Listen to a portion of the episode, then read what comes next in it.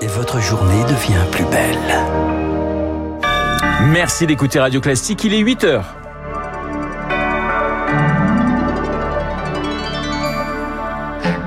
La matinale de Radio Classique avec Renaud Blanc. De la pluie enfin et dans le sud demain après un mois sans l'ombre d'une goutte, la sécheresse préoccupe les communes.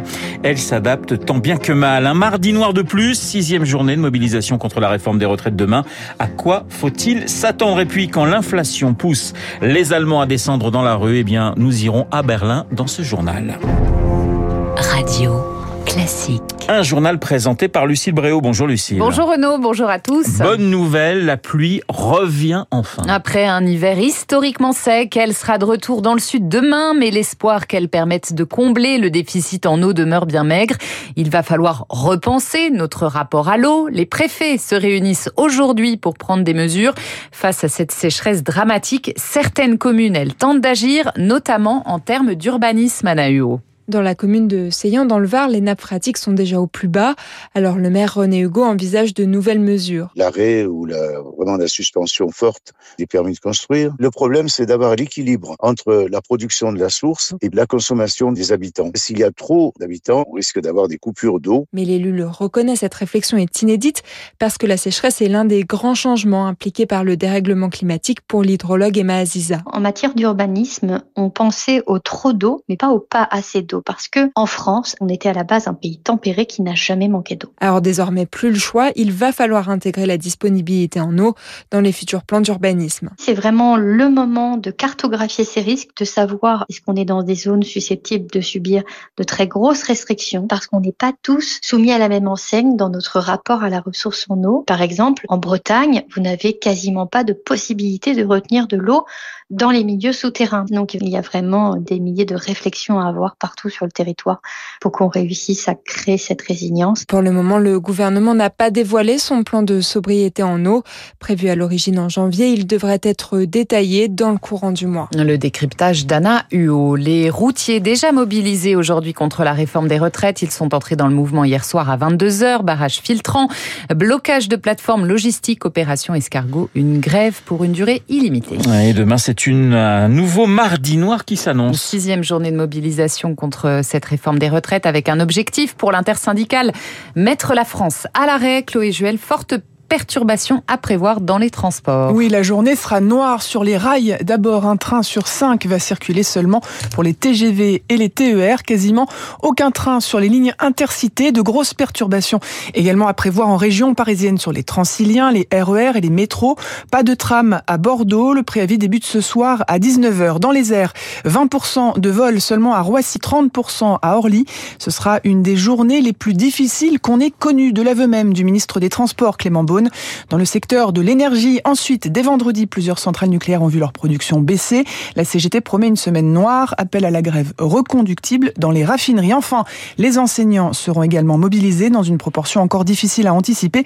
Des blocages de lycées sont prévus. Et la réforme contestée continue d'être débattue au Sénat. Ce week-end, les sénateurs ont adopté les deux premiers articles, la suppression des régimes spéciaux pour les nouveaux entrants et l'index senior dans la nuit, mais seulement dans les entreprises de plus de 300 salariés.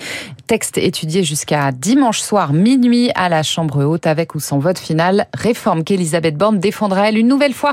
Ce sera ce soir à 19h sur France 5.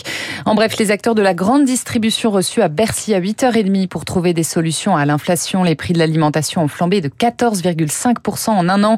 Carrefour, Intermarché, Système U ont décidé de bloquer les prix sur des centaines de produits faute d'accord sur un panier anti-inflation commun. L'inflation qui mobilise également en Allemagne. Les grèves se multiplient depuis janvier pour réclamer des hausses de salaire et compenser la hausse des prix. Poste, train, aéroport, école, tous les secteurs sont concernés. Aujourd'hui, ce sont les hôpitaux publics qui débrayent à Berlin. La correspondance de Lisa Or. Seules les opérations urgentes sont maintenues dans les principaux hôpitaux berlinois aujourd'hui et demain. Une grève d'avertissement de plus à l'appel du syndicat Verdi, l'un des plus importants en Allemagne. Il réclame 10,5% de hausse salariale et au minimum 500 euros de plus par mois pour tous les employés des services publics. Une hausse supérieure à l'inflation qui était encore de 8,7% en janvier. Indispensable selon Verdi face à la hausse des prix impossible selon les employeurs municipaux qui disent souffrir eux aussi de l'inflation. Mais l'enjeu est aussi de rendre plus attractifs ces métiers. Rien que dans les crèches, en grève à leur tour mercredi dans tout le pays, il manquerait 170 000 postes. Alors Verdi veut faire monter la pression d'ici les prochaines négociations fin mars. Celles pour les employés de la Poste, elles, ont échoué. Verdi demandait 15% d'augmentation. Le syndicat pourrait bien appeler à une nouvelle grève, cette fois illimitée. Lisa Aura Berlin pour Radio Classique. 8h05 sur notre antenne direction à présent la montagne avec hier la fin des vacances d'hiver. L'heure, Lucille, est au bilan. Et c'est demain que l'Observatoire des stations de montagne dévoilera le taux d'occupation pour le mois de février. Les vacances d'hiver qui se sont détalées cette année du 4 février au 5 mars. Mais malgré le manque de neige dans beaucoup de stations, certains professionnels du secteur parlent quand même d'années records. Bonjour Stanislas Toschitz. Bonjour. Directeur de l'Office du tourisme du Val d'Arly. Le Val d'Arly situé à cheval sur les départements de Savoie et de Haute-Savoie. On avait échangé hein, au moment des vacances de Noël où la neige n'était pas au rendez-vous dans vos stations. Est-ce que ces dernières semaines, eh bien, le contrat a été rempli, si je puis dire? Alors euh, tout d'abord oui oui oui le contrat a été rempli hein. c'est vrai quand on s'était parlé euh, en décembre on était euh, on était un petit peu juste et puis la, la neige est arrivée en janvier en abondance suffisamment pour tenir et nous offrir de très très belles vacances de février. Mais très très belles vacances de février ça veut dire beaucoup de monde? Ça veut dire beaucoup de monde, hein, ça veut dire beaucoup de monde. Et puis euh, vous parliez, je crois, euh, juste avant dans, d'une année record. On n'en est pas très loin, hein, puisque l'année dernière était déjà une année record et on est, euh, on est clairement sur les mêmes chiffres. Alors, il se pose quand même la question de l'avenir des stations de moyenne montagne. On en a beaucoup parlé cet hiver. Est-ce que le modèle économique du ski est encore viable pour les petites stations? Alors, je, je, je, pense que oui. Euh, je pense que oui. Évidemment, euh, évidemment, les, les, domaines situés en, en, altitude sont plus protégés. Hein. Le, le, sommet de notre de notre domaine est à est à 2000 mètres et, et ça fonctionne encore très bien. On skie encore vraiment très bien. Euh, après, à nous aussi de, de proposer des des activités euh, en alternative au ski euh, ou en complément, ce qu'on fait déjà depuis depuis longtemps.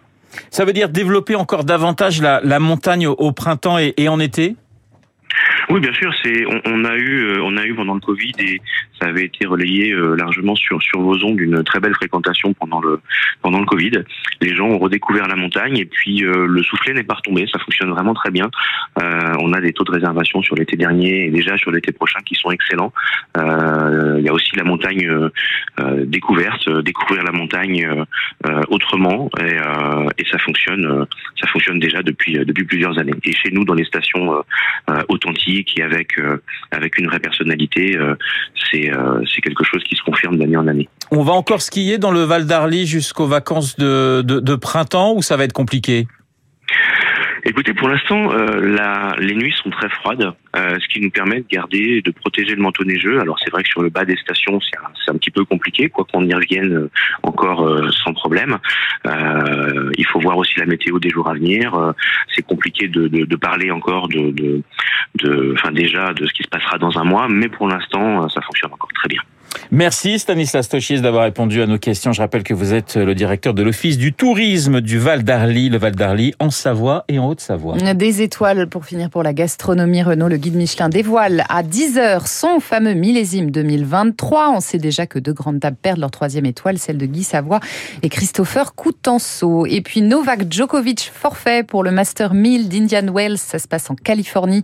Le numéro 1 mondial, toujours pas vacciné contre le Covid-19, n'est pas autorisé à entrer aux États-Unis. Merci Lucille. Lucille Bréau pour le journal de 8h. Il est pratiquement 8h09 sur antenne de Radio Classique dans ce studio de Guillaume pour le prix d'un. Guillaume Tabar dans un instant pour son édito politique et Guillaume Durand au Bonjour à de tous. la matinale. Bonjour Guillaume. Eh bien, nous allons parler évidemment à partir de demain et tout à l'heure avec Luc Ferry, mais ça a déjà été abordé de ce qui va se passer évidemment pour cette journée entre guillemets euh, de blocage voulu par les syndicats contre le pouvoir et contre la réforme des retraites. Ça, c'est pour euh, le programme à venir, mais avec Vincent Tout à l'heure, grand reporter et grand spécialiste de l'Afrique. Nous allons faire le bilan du voyage d'Emmanuel Macron. C'était chaud quand même. Hein. Ça a été extrêmement compliqué. Je prendrai simplement un exemple qui concerne le Maroc. Euh, vous savez qu'il y a 55 pays en Afrique. Le Maroc, donc euh, Emmanuel Macron était au Gabon. Mes relations avec le roi Mohamed VI c'était amical, a-t-il dit. Et puis peu de temps après, donc euh, Jeune Afrique s'est rapproché d'autorités marocaines qui prennent leur distance et répondent. Donc on trouve des indiscrétions et des propos qui sont les suivants. Les relations ne sont ni amicales ni bonnes, pas plus entre les deux gouvernements qu'entre le Palais Royal et l'Élysée. Donc, ce qui se passe au Maroc, c'est un peu le symbole de ce qui se passe dans l'ensemble de l'Afrique, d'où la nécessité et, les résultats de ce voyage. Question, réponse dans un instant. Voilà, donc effectivement avec Vincent Hugeux, Luc Ferry et dans un instant Guillaume Tabar pour son édito politique.